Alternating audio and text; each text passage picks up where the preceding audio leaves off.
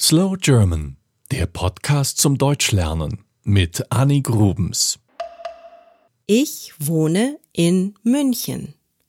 München liegt im Süden von Deutschland.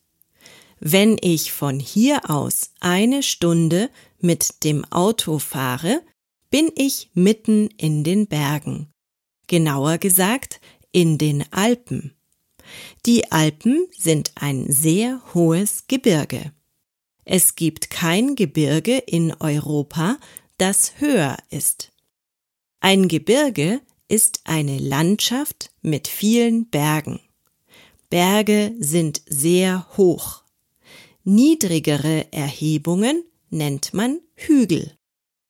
Unterhalb der hohen Berge befinden sich oft Täler. Ein Tal ist ein tiefer liegendes Gelände zwischen Bergen oder Hügeln.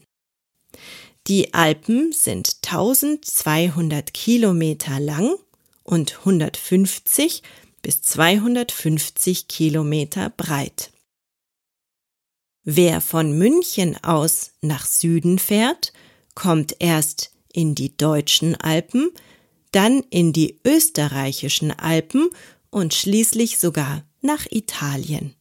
Und das sind nur drei der acht Länder, durch die diese Bergkette führt.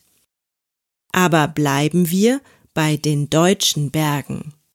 Berge haben Gipfel. Ein Gipfel ist der höchste Punkt des Berges. Auf dem Gipfel steht fast immer ein Gipfelkreuz, also ein hohes Holzkreuz, das den höchsten Punkt des Berges markiert. Deutschlands höchster Berg ist die Zugspitze. Sie ist 2962 Meter hoch. Man kann mit einer Bahn bis nach oben und natürlich auch wieder nach unten fahren. Das kostet für eine Familie mit einem Kind 121 Euro. Oben ist es kalt. Man muss also unbedingt eine warme Jacke mitnehmen. Die Zugspitze ist ein Berg, der genau auf der Grenze zwischen Österreich und Deutschland liegt. Der höchste Berg, der ganz in Deutschland liegt, ist der Watzmann. Er ist 2713 Meter hoch. Die höchsten Berge Deutschlands sind alle am südlichen Rand von Bayern gelegen, also dort, wo die Grenze zwischen Deutschland und Österreich verläuft. Die Gipfel haben teilweise lustige Namen, zum Beispiel Biberkopf großer Hundstod oder Hochvogel. Wer gerne in die Berge geht und sie aus sportlichem Interesse besteigt, der ist ein Bergsteiger. Ein Bergsteiger hat viel Erfahrung und muss auf dem Berg auch klettern oder manchmal gefährliche Wege gehen.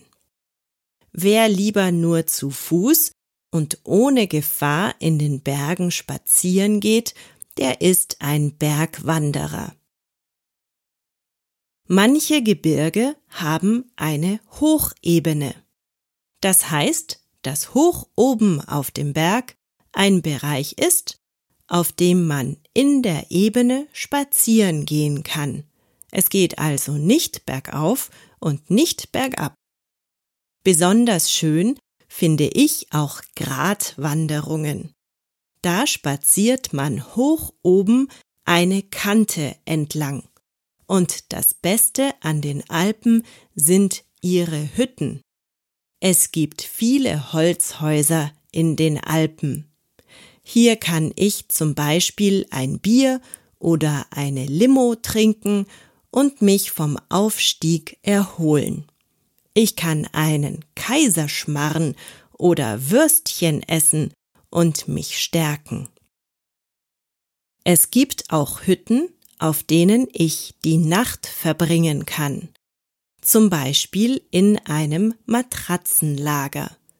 Das ist ein großer Raum, in dem viele Menschen auf einmal schlafen können. Diese Hütten sind wichtig, weil das Wetter in den Bergen oft sehr schnell wechseln kann. Man sagt dann, das Wetter schlägt um. Es kann sein, dass ein Sturm aufzieht, ein Gewitter.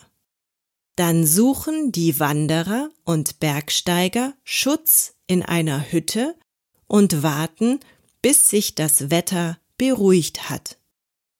Die Alpen sind aber nicht die einzigen Gebirge in Deutschland. Die deutschen Mittelgebirge sind der Harz, das Erzgebirge, das Fichtelgebirge, der Hunsrück und der bayerische Wald. Wer sich eine Karte von Deutschland ansieht, dem wird auffallen, dass die unteren zwei Drittel, also im Süden, gebirgig sind. Das nördliche Drittel Deutschlands ist eher flach. Noch ein paar Sätze zu den Bergsteigern in Deutschland.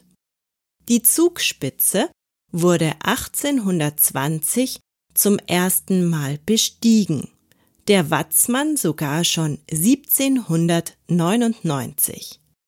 Der bekannteste Bergsteiger in Europa ist Reinhold Messner. Er stammt aus Südtirol.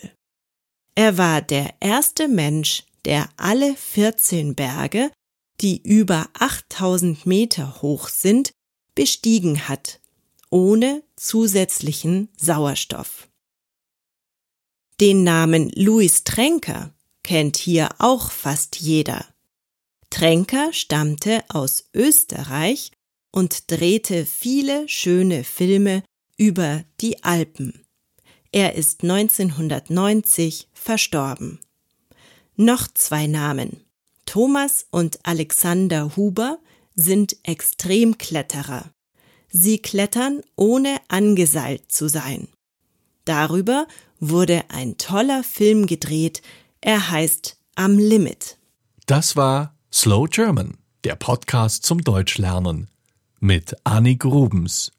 Mehr gibt es auf www.slowgerman.com.